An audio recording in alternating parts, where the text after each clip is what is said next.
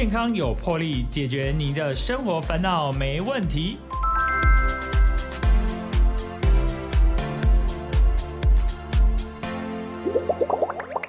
欢迎收听《健康有魄力》，我是主持人破哥。破哥今天非常开心哦，邀请到我们的台北市药师工会的常务理事尹代志药师来到我们的节目。我们请尹常务呢跟我们的听众朋友打声招呼。破哥好。还有线上各位听众，大家好！然后我们又见面了哈。上次这个自从你来之后，大家的回响非常的大了哈，所以我们就再次的邀请到我们的隐藏物来到我们的节目。药师这个角色啊，其实以前大家都没有那么在意，也可能就没有那么多的认识。可能以前还是觉得说，药师还有药剂师、药剂师啊，其实药师跟药剂师是不一样的，对吧？是从好像有立法，就是那个。药师分业之后就非常的明显哦。其实我们一直在想要教育民众，或者让我们的亲朋好友都知道。正式的名称是药师，不是有这书啦，一起勾在里面，勾在吸管。大家都是说，哎，有这书，药师有人说好像配油啊，那你啊，对对对，其实药师的功能性非常大，是，尤其是我们前我们前前两前三年哈，因为这个疫情的关系，然后药师其实在这个整个的疫情的情况下，发挥很大的功能呢。没错，真的这一段疫情，当然药师非常忙，这是一非常累啊，非常忙，方才累是。可是我觉得这是一种呃义务，我觉得是难得的一个，也不能说是机会，难得有这个有这个呃情况下，我们可以贡献我们的不管是专业或是服务，或是一些保健、预防保健的东西。那我觉得这个刚好，要是趁这个机会能够扮演更多角色，是我觉得是非常荣幸的。是，而且很多药，因为大家都很多民众他确诊，然后所以他就不能这个出门，但是然后药师还服务说送药到府啊。哇，真的是很辛苦哎！我听说五郎开的哦，都拜过去上游啊！啊，有些地址你知道吗？那种地址很恐怖，怎么找都找不到，那个 Google 都 Google 不到。是，然后很多药师很很很很不知道怎么办啊！打电话，有时候有的人有的有的病患他留的电话又不对。对。那阵子真的非常非常辛苦，所以真的是，但是哈，也是因为哈有这样子的因缘际会啦哈，就是有这个疫情的关系，那大家渐渐发现，哎，药师真的是大家的好朋友，对，然后药师对我们日常生活中真的是一个不可欠缺的一个好一个角色，一个好伙伴，是。因为常常因为哈大家。都会生病嘛，所以一定要去拿药吃药，或者说你要买一些贴布啊，或是一些辅具等等，那些都都会去药药局了哦。对，其实我一直想说，药局或是药师，当然对于这种有病痛啊、不舒服啊啊有这种疾病去拿药，这是一个基本的啊，对药师来讲是基本的角色。嗯，那甚至我真的希望更多的呃，不管是民众。其他情况，只要是跟健康是相关的，都可以想到药师。甚至有一些呃，有些长辈们说啊，我这个耳朵嗡嗡的，耳朵不舒服，他是是要看哪一刻，他都不知道。哎，真的啊，有些他真的搞不清楚啊。你去你的附近的药局问问看，我觉得药师可以帮你推荐、帮你解释。我觉得这个都是好事，大家一个对。哎，因为哈，有时候我们真的是有时候，比方说啊，我们肚子痛。头痛，哎，其实我们真的不晓得说，不知道要怎么样去。挂哪一些科科别啦？哈，那那时候其实如果说我们的社区药局的药师，我们可以先去咨询他，但你不要挑他已经大排长龙，很多人在领药的时候，你去问他，他可能就是没那个耐性，然后后面已经五六个在没没铁油啊，你给我来给来还，真的是他就觉得那这样就不行，他可能在白天比较没有这么这个这么多。呃，人来呃这个需求的时候，你可以好好跟他建立一点感情了哈。所以其实像药师的这个角色，我相信，我觉得对大家哈一般的民众真的是非常的有这个帮助跟需要。哎，对，就是药师的角色不只只只是就有疾病的时候，我真的也希望说，哦跨入更多比较偏向于保健跟卫教的这一些角色，嗯，或是贡献。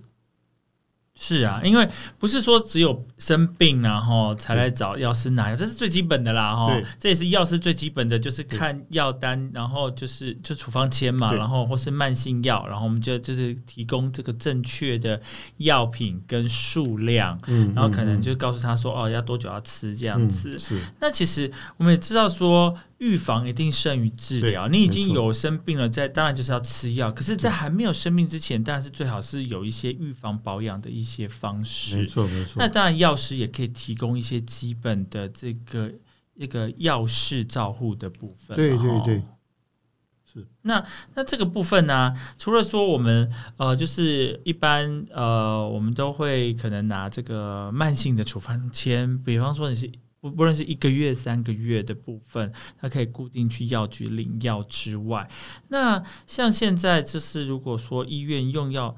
要要怎么样？像有一些这些卫教的部分，还有病人的照护的部分，是不是这个社区家庭药师也有参与这样子的对对对计划？我想我可以分享更多关于药师在用药上面的帮助，嗯或者对病人怎么样去了解它的用药，不管是适当的用药，或是用药的安全等等的资讯，在几个分成几个区块。第一个在医院里面，啊，医院里面我们有一个医院用药的品质提升计划。哦其实不外乎的，你就想想看，你尤其是呃年纪大的，或是你有多重疾病，或是你一次吃，因为多重疾病，所以你要用很多种的药。是这种情况，我们怎么去在药师的角度来去做整合？不管是整合的医疗，因为我们现在都讲究说整合医疗，就是不只是只是专业的科别。哦，可能更多的专业人员，不管是药师，甚至有的时候是呃这个听力师、验光师等等，哦，或者检验师，一起来照顾这个病人，嗯哦，是一个整合医疗的角色。嗯那同样在整合医疗角色里面，用药也希望把它做整合。哦，这个是一个大的方向。比如说，呃，刚讲的医院用药品质提升，一个老先生啊、他可能有三种慢性病。是高血压、糖尿病又关节痛，这这这种风湿、这种关节疼痛等等情况，那他可能用药，说不定超过十种都有可能。他可能拿了一大哦包药回家，是那这种情况，哦，在医院的药师可以介入，帮他做看一下到底适不适当，啊，用药适不适当，剂量对不对，需不需要做调整，药跟药之间啊，你在这一这一颗开的跟在另外一颗开的，是不是有些药的实际上它作用是重复的？哎哦可能那这个重复会不会让你的整个剂量就更重了？是啊，当然对你的负担也更大了。嗯好，所以药量对不对？好，接下去就是他帮你评估需不需要做调整，我要跟医生沟通。好，所以这整个的计划是希望对病人更好啊，他整合他的各种的用药的情况，我觉得这个是药是一个很重要的角色，是用药的整合。那当然，其次就是呃，另外一个就是我们讲的末期肾脏病前期的一些照顾。呃，肾脏病如果他到了晚期，肾功能不好，嗯。肾功能不好是很多药物的代谢或是剂量都会影响到。嗯，那对这一是。些病人，他也会因为用药产生的副作用可能也会大，因为他排他代谢比较慢到影响，可能药物累积的情况也会多，啊，所以那个剂量就必须要可能做要做适当的调整或建议。是是这些是。病人，我希望药师花更多的心思去看照顾他们嗯。啊，去照顾他们，帮他们做评估、做建议，好做评估、做建议。那还有一块叫做重症加护病房，重症加护对病房，NICU 里面那些重症的、重在里面重症的，他也可能是有两种疾病以上。是。那他的呃，因为身体是已经是非常不好了，嗯没错。所以在用药上当然也必须要特别小心。是。所以药师在这边，我们的计划中间也一样花更多的心思。医院的大型的教学医院或是区域医院的药师，特别会照顾这些重症病房里面的人，的用药安全或是用药剂量的评估。嗯，哦，这是在医院这一块。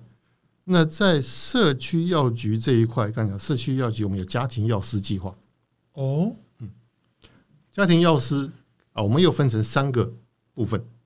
哦又分成三个部分第一个部分是在养护机构里面，啊，你可以想象嘛，机构里面住的都是呃老年人，甚至都是一些失能的，呃，甚至躺在那边不太能行动的，是的，那也都是可能很多疾病产生的。嗯，啊。这一些机构里面的，那我们要是去一样进到机构里面，帮这一群机构里面的啊人去评估他的用药。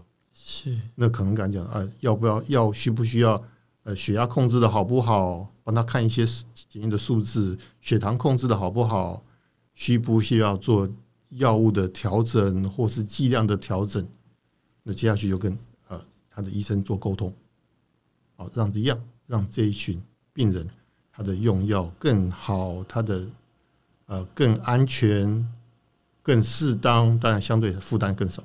是，这是机构上面。嗯，其次一块是居家啊，有一些单独的呃独居的老人，或是他呃行动也不是很方便，下楼梯也不见得常常方便下楼梯，然后出去出去去到处去，不管是看病啊、拿药什么的。那这边我们会跟呃卫生局那边的健康中心合作，他们了解，他们比较了解是哪些人是哎、是独居的，可能身体状况不太好的，我们会跟他做沟通，说能不能请药师去他家帮他看他看一下，好看一下他，因为有些老人真的是呃也忘了吃药啊什么，嗯，很正常，药就很多，然后所以我们可以去帮他看一样，看他的用药情况，甚至教他，我们甚至有时候会送他药盒，就跟说哎、不会忘记，你就每天帮他装起来，是，啊，我们甚至是有一个案例，他是他已经一大了，当然记忆力不好嘛。嗯，肯定他有一个习惯动作是每天会撕日历是，哦，就在日历上帮他注明。他是每天啊，那就是一天一天撕的那种日历啦。对对对，撕的时候你就看一下，哎，哦，提醒啊，该吃药了。哦，还有一个老人家，他们他每天要听收音机是，哦，所以他可能起来第一第一个动作是呃，收音机打开，有些声音。那一样，我可以在收音机旁边做一些提醒。嗯哦，，他开始，哎，对哈，开收音机的时候，哎，对，要吃药了。是，希望他的这个吃药的这种服从性啊，能够更好啊，尽量不要忘了吃药。这都是呃，真的一点一点去，不管是发现、去帮忙、去怎么样，这些这些居家的老人，对啊，能够在用药上更好。是，好，这是第二块是居家，还有一块是社区。社区就是我们讲的，呃，你可能来到社区药局领药，啊，今天拿了一张处方签，上面有五种药，嗯，哦，过了一个礼拜，你又拿了另外一张处方签，上面又有五种药，哦，就是我刚刚才在在医院碰到，是，在社区也会碰到，是，那这个药师就说，哎，你怎么这样吃这么多药？嗯，啊同样的，他就要去关心，或是提醒，或是帮他做评估。你这两张加起来十种药，中间有没有药效重复的？是，有没有冲突的？哦，一样，帮他评估，做建议，然后去跟医生做一些沟通，看需不需要做调整。嗯做，关心。哦这也是呃我们讲的家庭药师的第三块，所以不外乎就是对于多种疾病、多种用药的这一群人，让他用药更适当，用药更安全。对。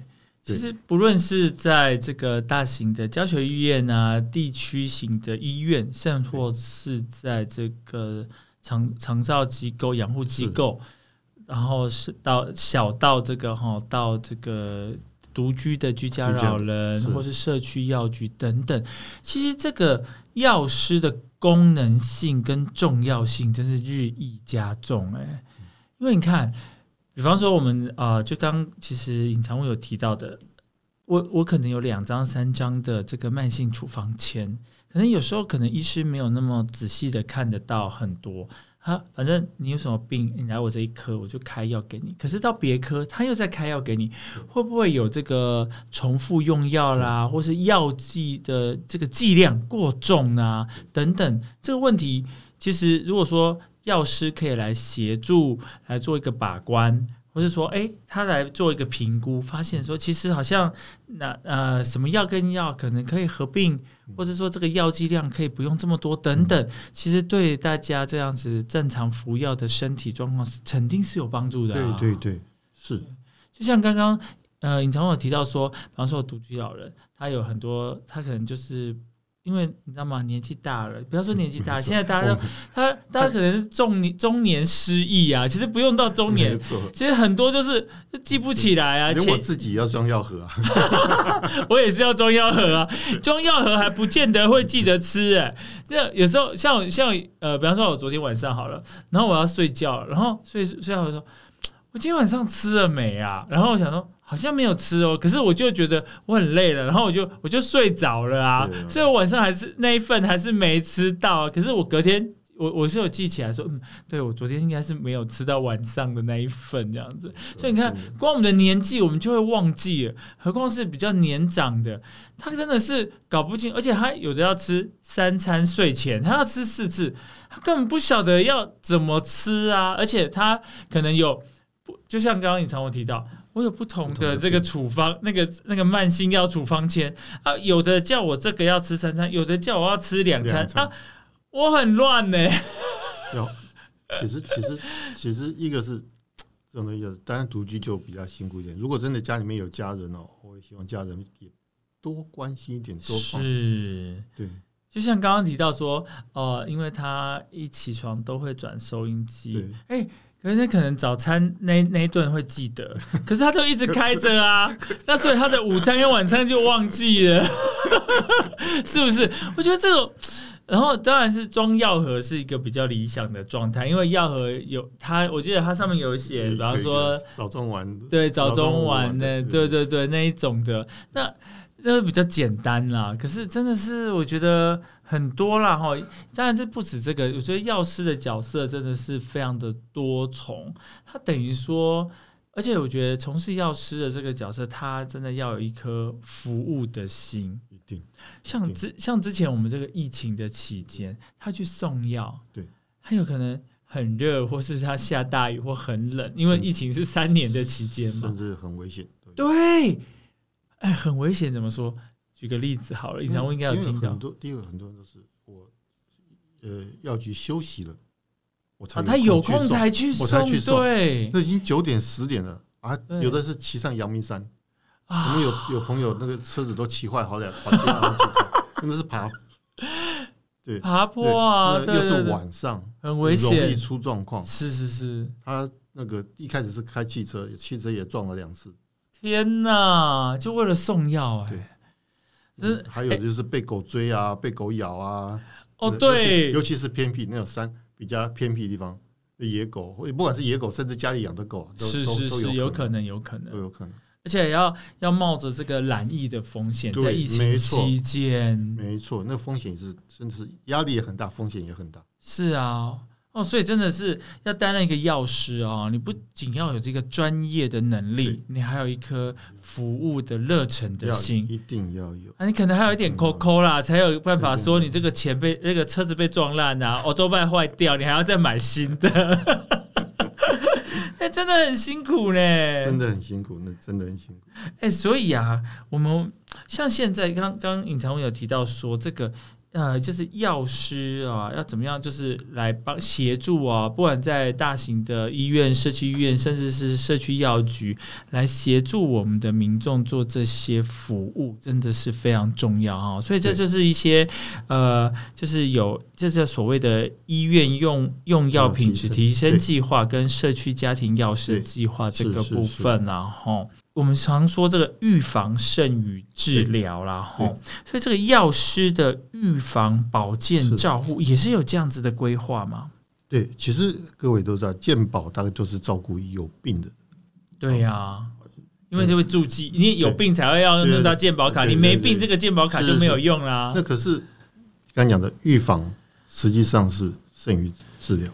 是哦，在你刚刚开始觉得不太对，呃，不太对，有点怪怪的情况下，我们也希望说就开始注意健康是不是已经有一点小的警示了。嗯，有一些症状发现了，一个发生了，是自身的注意，嗯。一个我也觉得药师也将来也希望能够多一点的时间提醒或是关心，哦，不管是用卫教的方式，用什么方式啊，对于这种诶、一点点症状的情况，提醒他，一开始你要留意，不管是你要做生活的调整，你可能还没有到疾病，可是你可以用其他方式做调整，生活上、饮食上、营养上，哦，或者保健上等等。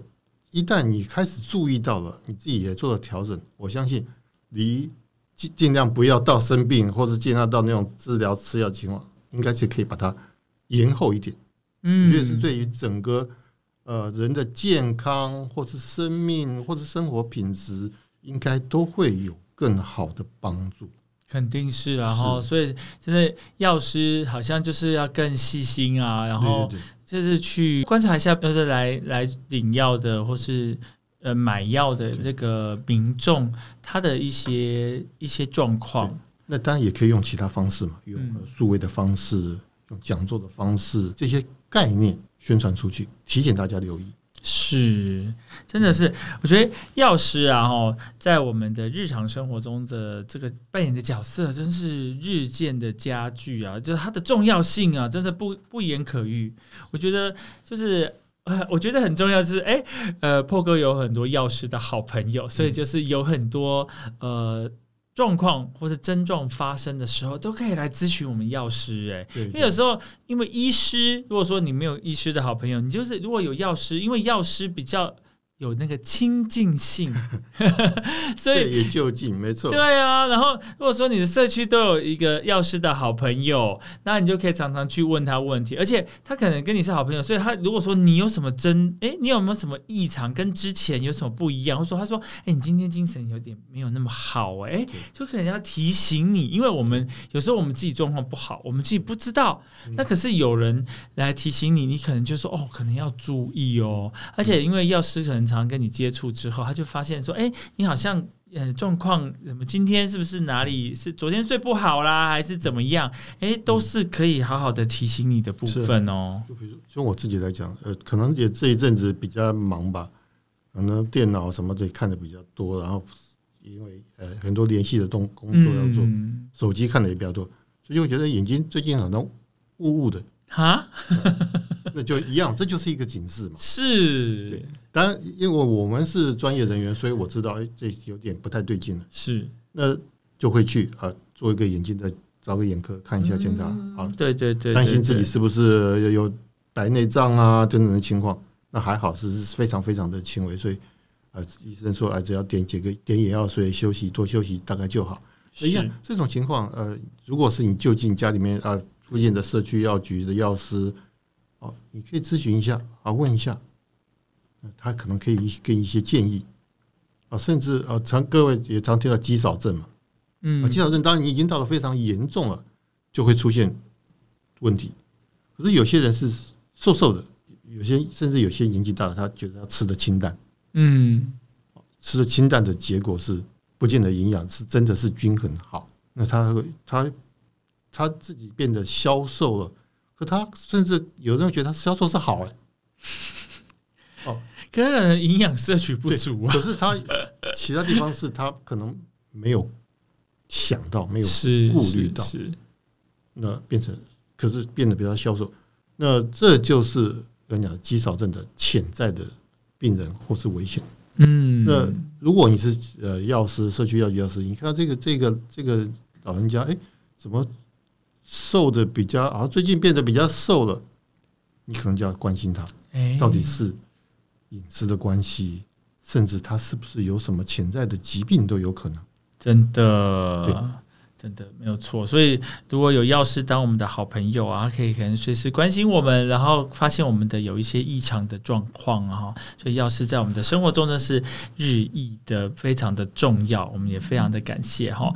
那我们今天非常开心哦，节目上邀请到我们的尹代志药师，他本身也是台北市药师工会的这个常务理事，来到我们的节目，那还分享了很多的这个有关这个药师的。这个社区药师的这个计划，还有医院医院的用药品质提升计划，在药师在这个角色上真的是非常的重要，也对我们的病人呢啊，非常的就是有有疾病的患者，真是非常的有这个重要性跟帮助。那我们现在呢，先休息一下，进一下广告，等一下回来，我们再听我们的隐藏物呢，继续来做分享。kin san Q, Q, Chillax Radio.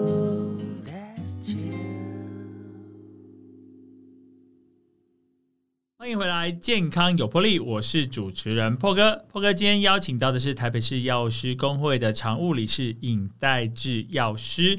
那药师刚刚呃前段节目有提到很多就是预防的部分啦，还有药师在这个大型医院在社区部分的一些角色了，怎么来协助我们的这些一般的民众用药的部分，或是提醒他，甚至在一些独居老人，我们他药师甚至可以提供更好的服务啊。让他们可以来维持这个正常的服药的习惯，真的是非常的重要。其实预防胜于治疗。刚刚其实呃，隐藏物有提到说，我们的健保卡其实是你有生病才用得到嘛。那如果还没有生病的话，那要怎么样预防胜于治疗这个部分呢？是不是有一种叫做亚健康的保健呢？对，其实亚健康是一个概念。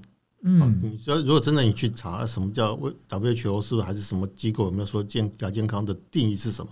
啊，当然讲简单讲，它就是介于你健康跟生病之间的一个临界要接近界的地方，是不是要说要接近生病了？是，所以它是一个概念。就比如那时候还不能用健保卡，没有啊？就就比如说我自己来讲哦，呃，最近可能也是压力比较大，事情比较多，哎，那个量血压说，哎。偶尔就会那个血压就飙高，就超过标准啊啊！当然不是每一次都超过标准，是。可是出现几次啊，一天量两次啊，可能每两天也就一次，嗯，哎超过标准了，要这就是开始给你警讯了。嗯，你还没有到高血压，因为不是每天都高。是是是啊。那还有一个我自己的例子，也会去诊所看病嘛，呃，会有偶尔会抽血检验，以前血糖。都没问题，空呃空腹血糖，嗯，都在一百以下没问题。哇，这么好？对，可是最近，哎，医生说你一百零二了哦，一百零二也还可以啊，一百零二也不算高。对啊，空腹这样很低耶。可是这也是给你一个提醒，说跟你平常的数值有差异啦。是不是最近的应酬比较多？讲看喝，吃的比较多，喝比较多，喝比较多，可能喝 喝的也比较多，哦，可能是这些因素，是是，可是也就是给自己一个提醒，嗯，哦，你的饮食要控制了，酒少喝一点呢，这就是介于健康跟要生病的那个情况，就表示你已经是生病的潜在的这个这个人了，嗯，那但不止这，就是其他情况都有类似的情况，我们所以我们希望能够。呃，自己也关注，那药师也希望帮你关注哦。你小心，已经开始要注意自己的健康，注意自己的调整了，才不会说哈都没有注意，到时候就是熊熊就熊熊就哦要去打吃药打针什么什么。对，就是说来一个很重要，要是比较严重的疾病这样。因为有些，比如说我们常常讲呃高血压啊、糖尿病啊、血糖高还没有到病的时候了哦。你想说饮食可以控制好。体重减低，体重减个三公斤，说不定这些啊就就不见了。嗯，倒是真的是这样子。那这些一样，就也会跟你的刚讲的，你运动、运动跟减重，这些都是息息相关的嘛。是是是，运动减重没错，影响到你的血糖、血压。对啊，就是三高的问题，可能就不会找上你喽。对，呃可是如果说你还是持续说，哎、你不运动，然后还是大鱼大肉，对哎、可能三高没有多久就，呃，你的数值就是是红彤彤啦。是所以其实这是都息息相关的啦，对哦。所以其实药师，药师真的在我们的这个一般民众的这个生活中了，哈，站的角色真是越来越重要。其实他有这个不可或缺的一个地位在啦，因为毕竟大家都会生病。那就刚刚提到说，你还没有到生病，但是如果说呃有人来主动以他的专业的角度，然后多一份细心来提醒你，那你可以提早发现，然后提早就来做一些其他的做身体的一些改善，那你就不会真的就是得到那些疾病了。药师我们知道说，我们一般可能就是在社区药局有看到药师，然后在其实，在大型的这个医院。也是有药师，只是说你可能跟他讲话的那个时间跟频率比较短，几十秒内你就跟他啊好，拜拜。对对对，没错没错。所以这个不同的这个医疗机构的规模啊，其实也是会影响药师在你的他当然就是有做到他该做的事情，但是就是有没有在进一步的部分，可能就是因为地区性还有他的这个就是没有他没有办法、啊，因为后面都排这么多人，他当然就是好这个对完药给你讲弄完药，他就可以结束了，这是没有办法的事情。所以所以其实不过药师啊，在我们的社区的部分真的是占。就是对我们而言，就是有一个药师，等于就是一个有一个非常好的一个专业的好朋友。那像想请问一下说隐藏物在台北市药师工会啊，是目前有大概有多少有注册的这就是的会员，就是药师的会员、啊，已经超过六千了，哦，大概有六千千。零六十左右。那是不是有的药师他是没有加入这个工会的，还是大部分呃几乎都加入了？因为有些如果是你没有去职业啊，比如他已经退休了，嗯。或是他不是在这种医院或诊所或药师相关的。这种面对病人的职业啊，嗯比如说我现在是呃某某生技公司。啊嗯，生技公司，那我就可以不用加入药师工会。嗯，哦，就是要有职业的，就是要有职业的就要加入药药师工会。那可能有的他他虽然有药师的证照，但是他其实已经在比方说生机公司工作，他不需要职业，他可能就没有这个需求。对，哎，六千多人这样算多吗？是第一大的药师工会，全台湾？对啊，那那第二大的呢？第二大就新北市啊，新北市也很多也很多，对，哦。哎，所以台北市药师工会是全就是全台湾最规模最大的药师工会。没错。哇然后这个药师工会这个部分呢、它有做什么样的？就是它现在这维持它的功能在于在哪些部分比较多呢？着着重在哪些呢？它主要是在服务这些药师，对吧？其中一个角色就是服务会员嘛，就是服务药师的是会员嗯啊，包括既有的啊该有的持续教育，包括一些呃工会的活动，或是联谊，或是各个领域的活动。因为药师有的在医院，有的在诊所，有的在药师，有的在产业界，每个人的需求不一样，是所以要针对他们各个领域做适当的课程的教育，或是药品的教育，或是药品的更新等等这些，这些是基本的会员服务。那当然，我是希望说将来有更多的角色是面对消费者。哦，怎么叫面对消费者？就是刚讲的，你说呃，医院里面的药师除了在医院里面做调剂，他们可不可以也出来做一些讲座？啊，就在医院附近，或是医院里面的某一个教室、某一个会议室都可以啊，因为他也是服务民众，也是服务他的客户，只是他的客户就是在医院里面的客户啊，他来做一些卫教的一些讲座，是一样，刚才讲的预防的这些资讯都可以嗯，传递出去啊，要跨到社区里面。当然，其他的领域的社区的药局当然一定没有问题嘛。呃，直接到进入社区教育民众，那我也希望说啊，不是只是说各做各的，就是零零散散的，有没有做？有做，可是都分散的。嗯，我希望说将来是有一个主题性的，比如说这一个月、这两个月，我们讲的是某一个主题，比如说是眼睛的保健，比如说刚讲的肌少症，比如说哪一个关节疼痛，这一段时间，全台北市医院社区药局全部跨出去，举办五十场甚至一百场，两个月一百场，嗯一个月五十场，嗯可以很集中的让所有的台北市民众都知道说，哦，现在这个的这个这个这个症状这个疾病我们要开始关心了，是，那才能够变成一个一个造势或是一个大家一起关心的议题。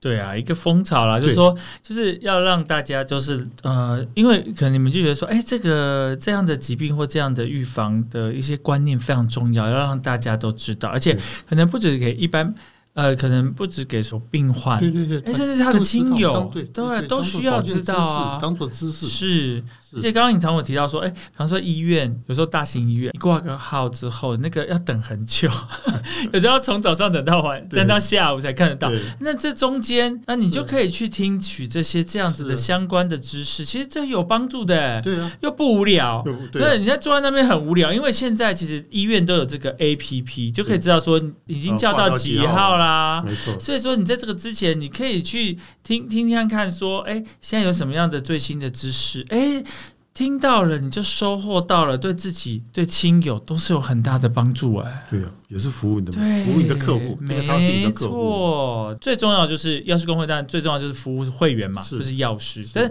那怎么样让这个药师的功能是更能深入这个整个台北市的大街小巷来服务呃台北市的民众，让台北市的民众呢更能了解到说台北市的药师对他们的生活上的重要性。那我可以一样分成不同的区块来来谈。第一个区块就是对对会员，就是我们自己的会员，因为毕竟刚才讲的服务会员是其中一块，非常重要，非常重要。会员上面我有一个口号叫做“永续共赢”，永续共赢，永续是包括什么？永续包括了经营的永续。你不管是在医院里面，或者是你是在社区药局，或是你是在产业界一样，你都会需要一定让你的公司、你的营运一定是要能够更好。有些单位可能他对于这种经营的理念不是那么充足，比如说有些说啊，我是个人的药局，我就是已经我就是已经就就是这样做，那是不是可以带来一些不同的经营理念？是有人做的很成功，有人做的哎就是平平。那些成功人的他是怎么做的？请他分享，哎，他可以说他怎么样做到，不管是对自己的生意、对消费者、对他的亲朋、对他的邻居，要是对邻居的民众信任他，把这些想法做法分享给其他的药局。嗯，你可以学着他怎么做。你如果可以学一点两点，一样对你自己的经营一定会有帮助。是的，这就是一种共成功模式的共享。是产业界也是一样啊，有成功的这个公司，它有它的经营模式啊，比如说有人做保健品做得很好啊，有人维他命 D 卖得很好，有人这种这种呃，他可以把产品的品质或是价值定位得很好。这个经营的模式分享到其他的会员，嗯。一个成功分享到其他，可以大家都成功。是，对，就是一个分享的概念。医院，医院你说医院就是啊，不就是处方拿药并给病人交付病人嘛，这是最基本的。是，医院有没有经营者可以改变？一定会有。当然，现在现在最基本讲说，医院在做智慧药剂，要把它智慧化，要把它呃 AI 化，要把它数位化。啊，当然这是其中一块。你可以学到说，人家啊，比如说呃三军总医院的智慧化做了什么？呃，荣民总医院这些大医院他们智慧化做了什么？嗯，那我我虽然可能我只是区域医院，他们哪些东西我可以用可以学，把自己的医院相对智慧化这些数位化拉高到一个阶层，这是一个其中一块。嗯，呃，包括其他的经营理念，药师不能只是坐在那边等病人来调，就是处方来了我调剂，一个被动的角色。我怎么样吸引附近的？假设我是在某个医院，我怎么样不敢讲，敢讲的用卫教的方式，用什么方式吸引他们是来我这里？嗯，不管是咨询，不管是看病，一样，我们讲的人流就是就是财流，这都是一些经营的理念。所以我希望在经营理念上面，让不同的领域能够有更多的分享学习。我们常我讲说，我我假设我不是一个非常有创意的人，能够想出非常好的点子，进步最快的方法就是跟强者学习，是啊，成功的学习。模仿也是一种方式。你可以模仿他，甚至你厉害一点点，你模仿他再改一点点，哎改得更好。对，你可以比他更好。是，所以我希望把这个观念带到各个领域。嗯，哦，这是一块。其次，当然就是包括我们讲的人才的永续。各位的年轻的一代，他们的创业是绝对比我们更好，而且他们在数位的这一块也比我们走得更快。是哦，我们可能是一点点学，他一下就跳这个间接式的学习。没错，怎么样让他们的强点有发挥的空间，可以运用他们帮我们做数位的教育、数位的平台？等一下我也会提。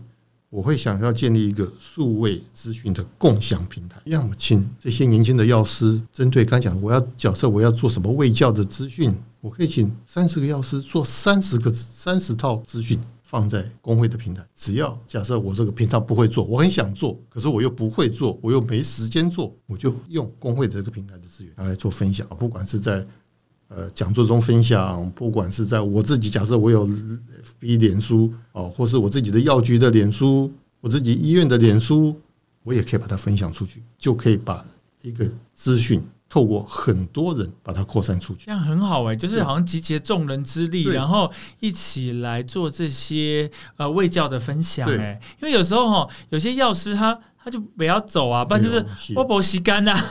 哎，可是常常听到这种，对不对？因为就我就生意很好，我很忙啊，那我是人手不足。哎，可是有这样子一个资源，然后再用，对，我们就可以来协助更多的民众啊。是，这个哎，这这个 idea 非常好哎。大家都知道说数位很重要，嗯，哦，数位是趋势，数位可以无远佛界，可是跟你。讲很多人是想做，他不会做，没时间做，是不知道没有能力做。对。对，所以我如果假设有这个平台，我就授权给你用，我也不用工会，就不用，就不用说你还付我什么什么专利金、什么权利费，不用。